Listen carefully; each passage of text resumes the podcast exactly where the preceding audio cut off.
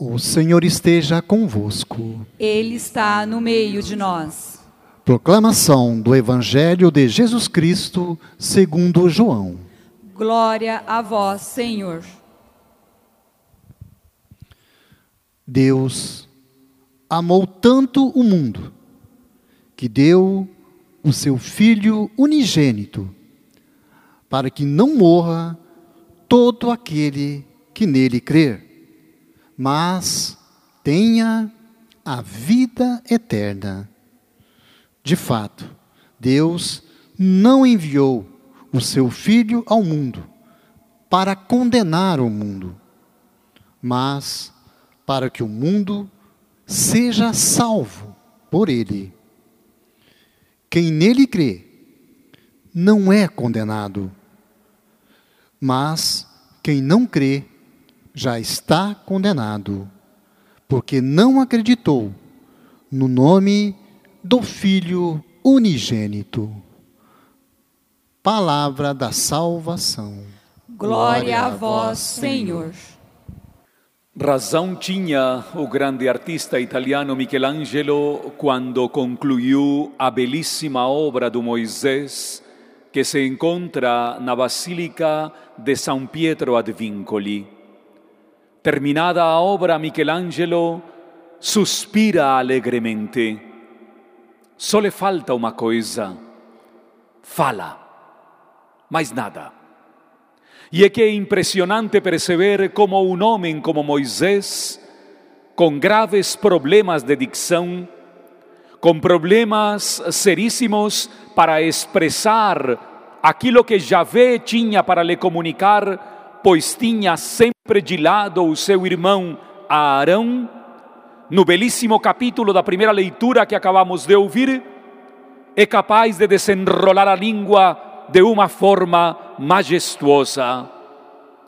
É tão forte o texto na solenidade de hoje que o escritor diz: E Moisés então exclamou: Senhor meu Deus, se é verdade que eu gozo do teu favor, caminha com teu povo, teu povo de cabeça dura teu povo de coração de pedra, teu povo teimoso, idólatra.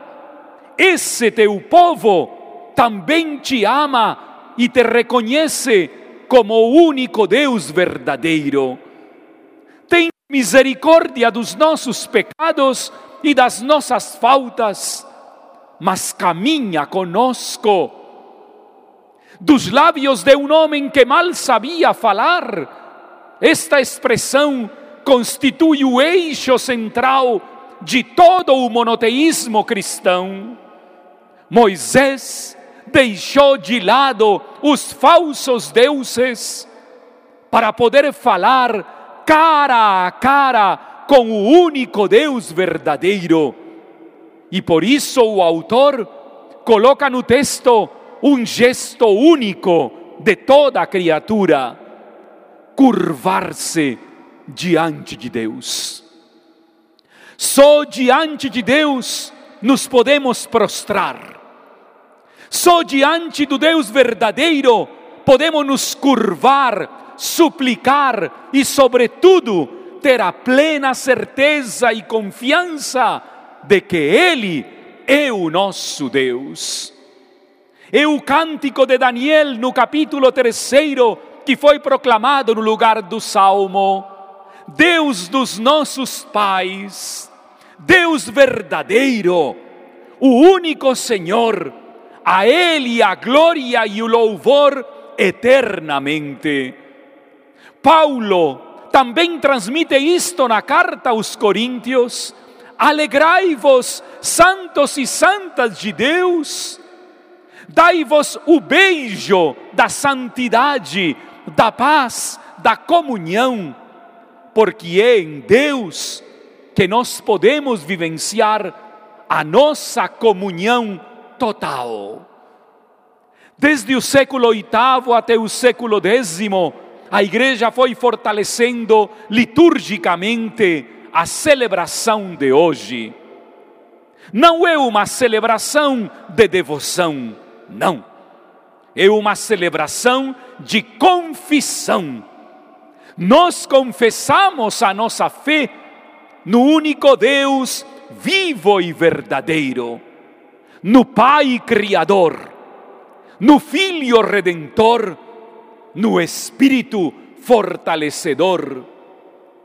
A pessoa de cada uma delas, a sua divindade na paternidade, na filiação e na realidade do Espírito, mostram para nós que cada uma das pessoas da Santíssima Trindade convive plenamente a unidade máxima.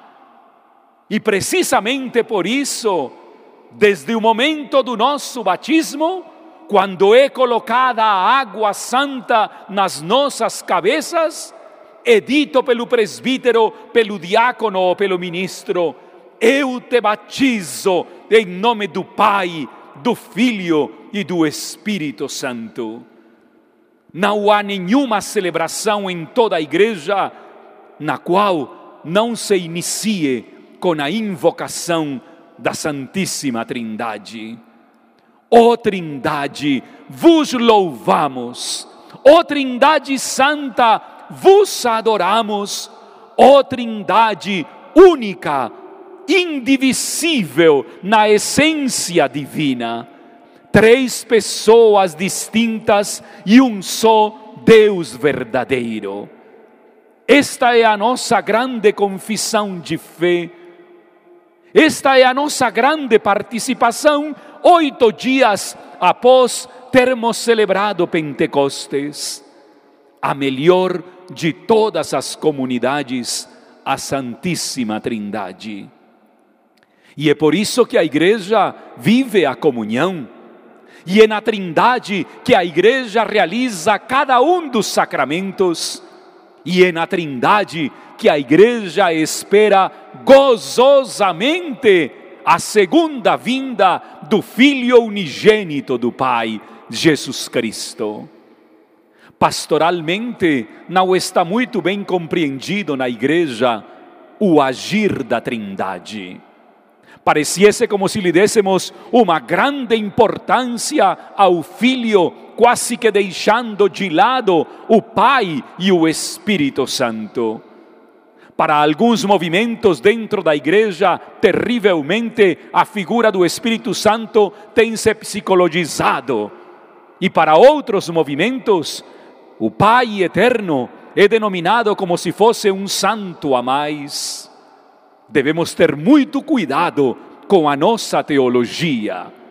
O dogma da Santíssima Trindade sustenta, fundamenta e especialmente prioriza a nossa fé. Por isso, João, no quarto evangelho do evangelho de hoje, nos dá essa possibilidade de caminharmos paulatinamente em direção deste mistério. Tanto amou Deus ao mundo que enviou seu Filho, e através do seu Filho, a força do Espírito Santo.